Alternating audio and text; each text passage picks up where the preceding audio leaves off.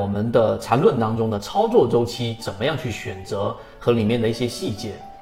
首先，第一个，操作周期和判断周期是不一样的，因为操作周期的话，它一般情况之下只是会有一个呃比较少的选项，它不会到我们上一节课所提到的，呃，到我们的三分钟、五分钟或者更小的级别。那在讲我们的操作周期之前，我们首先先得对于定义要有非常清楚的认识。这个在我们一直在讲的所有的艺术啊，它的前提必须是在技术上足够的成熟啊。你技术上都不成熟的时候，去谈所谓的交易艺术就没有任何的意义。这定义你先要搞明白。我们先举几个例子，例如说第一类型买点是什么？第一类型买点一定是我们所说的女上位，就是短短上长下的这一个快速的下跌之后，出现一个次级别的背驰，然后出现了第一类型买点。这是第一个定义啊，很重要的，大家要知道。第二个很重要的定义就是，我们认可的第二类型买点都是由一个次级别的第一类型买点所构成的。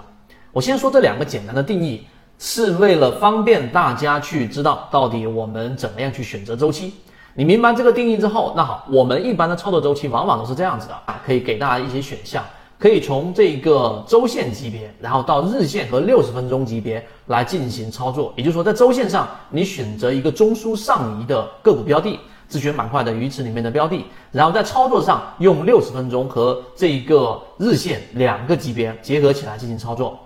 这是一种啊选项。另外一种选项呢，就是我们选择直接用我们所说的这个日线级别来进行选股。举个例子啊，如果你认真去看我们的这些缠论的第六节、第七节的时候，你会发现我们提到的标的很多都已经达到了我们的预期。那么这种标的呢，我们的选项实际上就是在日线级别上再去寻找到一个就是中枢上的背驰，一个就是趋势上的背驰，这一点要明白。那这里面有引申出另外一个定义，那这个定义就是我们任何的这一种走势都只用两种构成。就是我们所说的趋势和盘整这两种形式构成，所以当你明白这一种构成结构之后，那么最后我们回归到操作，就是我一般选股，我会选择在日线级别上、中枢上，在每一个中枢下移过程当中形成了一个背驰，就量能在不断的衰竭，这是日线级别。然后呢，当日线级别上出现了刚才我们所说的。有可能出现第一类型买点的快速下跌的时候，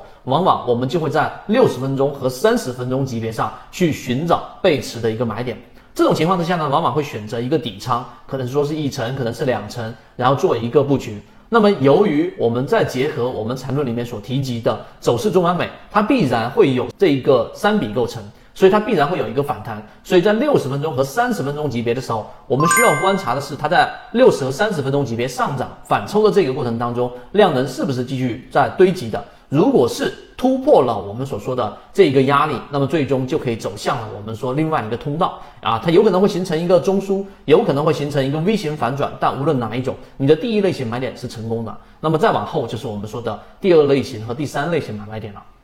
这段描述不可能完全的把缠论的交易系统说清楚，不然的话我们不会花这么长的这一个时间。然后呢，十八节课我们把十八节课里面内容给拆分出来，这么细化内容交付给大家。但常规的操作周期就是通过我们的日线级别，然后结合六十分钟加三十分钟级别这一个模式来进行操作的。所以今天就帮大家去做了一个梳理，当然后面我们还会去讲第二类型买点和第三类型买点的这一种细节的操作。缠论的交易，它往往是在更多的实战过程当中不断不断去巩固，但前提还是我所说的，对于定义我们一定要非常非常的清晰，不允许有任何的理解上的偏差，才会到后面我们说通过肉眼识别就能完成交易了。好，今天讲多很多完整版模型方法，如果你也想进一步去。系统学习可以移步朋友圈搜索 ffy 八八九，一起终身进化。